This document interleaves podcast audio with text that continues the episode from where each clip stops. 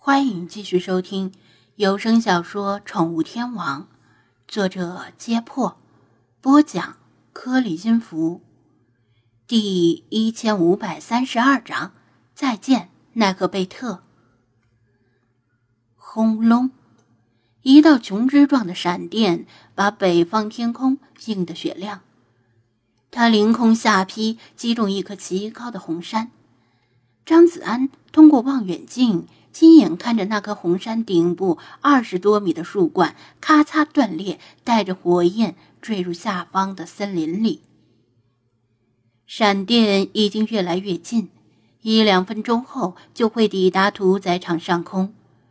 他站到王朝殿上，剩下的事儿他只能旁观了。起风了，这是进入红木森林以来他第一次明显感觉到风。风裹挟着雷雨云，呼啸着从西北方袭来。屠宰场里剩下的四名保安并不知道灾难即将降临，他们对雷雨没有特殊的感觉。回保安室取来雨衣和雨靴穿上，继续看守大门和巡逻。通过夜视仪，张子安担心地盯着无人机，心里默默替他使劲。无人机像无根的浮萍般在狂风中摇曳，似乎随时可能坠毁。而他拖着的导线也在剧烈的摇摆，末端的鱼钩状铜芯有时候甚至被混乱的狂风吹离了电网。在大自然的神威面前，真的只能尽人事，听天命。就算功亏一篑，也很正常。张子安正通过夜视仪观察着无人机，夜视仪绿莹莹的视野却毫无征兆地变得一片白亮，似乎有一轮太阳正在升起。他大叫一声，赶紧把夜视仪从眼前挪开。与此同时，一条银龙般的巨型闪电从云层中下击，气势磅礴的闪电飞至无人机上空时，却突然消失了。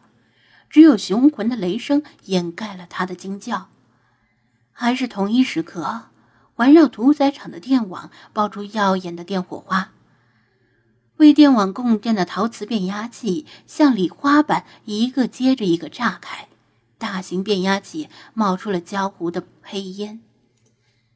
来回巡视的监控摄像机失去电力供应，同时垂下了头。刚才还灯火通明的整个屠宰场，突然被绝对的黑暗笼罩，轰鸣的机器变成了哑巴。着火了！有人撕心裂肺的叫喊起来。火势从屠宰场内部变电站腾起，混乱的狂风又将火焰吹向四面八方。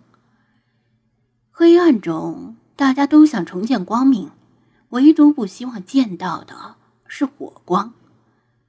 屠宰场里乱成一片，所有人都惊慌失措，在黑暗里像无头苍蝇一样乱跑。这一切只是在短短数秒之内发生。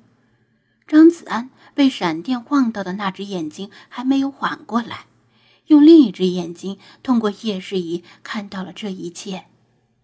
闪电的威力之强，远远超出他的预想。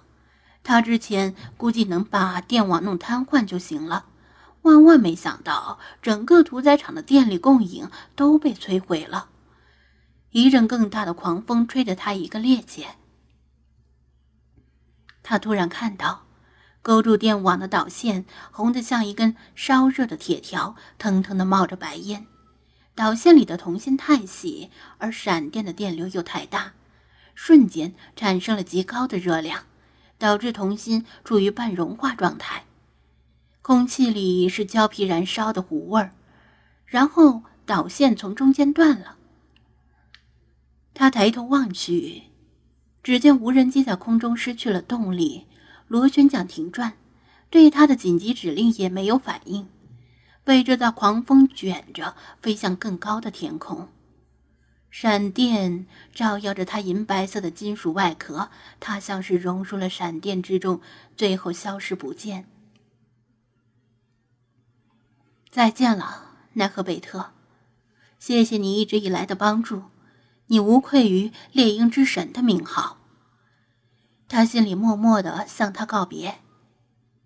他完成了自己的历史使命，不过没关系，等回国之后就再买一台同型号的无人机，还叫他奈何贝特。他没有时间多愁善感，必须抓紧时间救人。树上的精灵们已经被这一连串的视觉冲击惊得目瞪口呆，他们都是见过世面的，但这样的场面是真没见过。他打了个响指，这才把他们的目光吸引过来。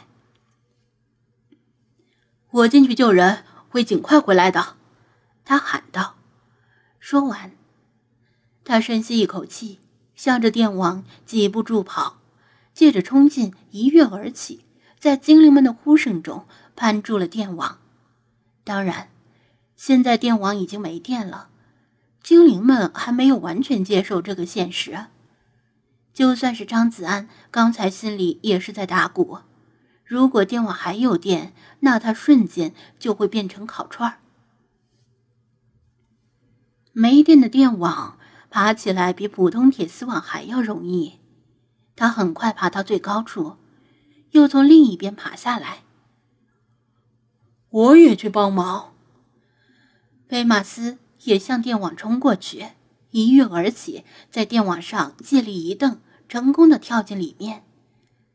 菲娜、老查和弗拉基米尔也不甘落后，相继翻越了电网。张子安落地之后，举着夜视仪分辨方向。在盲人的国度里，独眼龙就是国王。日起仓促，屠宰场的人们没几个人手里有手电，手机由于没信号，也没有带在身上。他们要么忙于救火，要么六神无主。张子安轻而易举地避过他们。他刚才观察过，大约夜里十点的时候，有一个保安押着几个穿着工作服的流浪汉，离开厂房，进入了一栋独立的三层小楼。然后保安独自离开了。他凭着记忆跑向三层小楼，拐过一个弯的时候，差点和一个人影撞个满怀。是谁？我警告你，你最好别挡我的路。我手里有枪，给我滚远点儿，否则我对圣母玛利亚发誓，我会一枪崩了你。那个人色厉内荏的威胁道。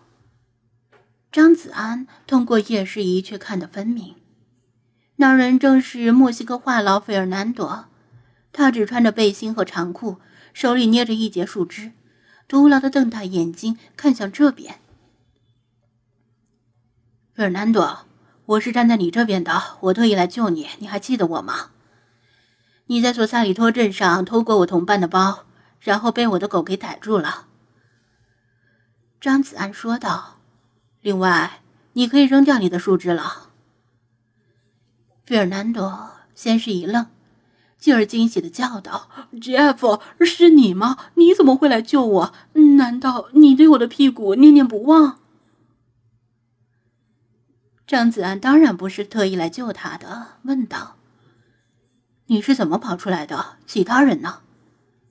哦，刚才不知道怎么回事，关着我的那个牢房本来是锁着的。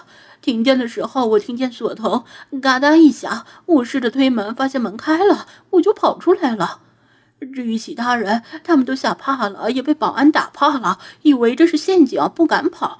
只有我跑出来了。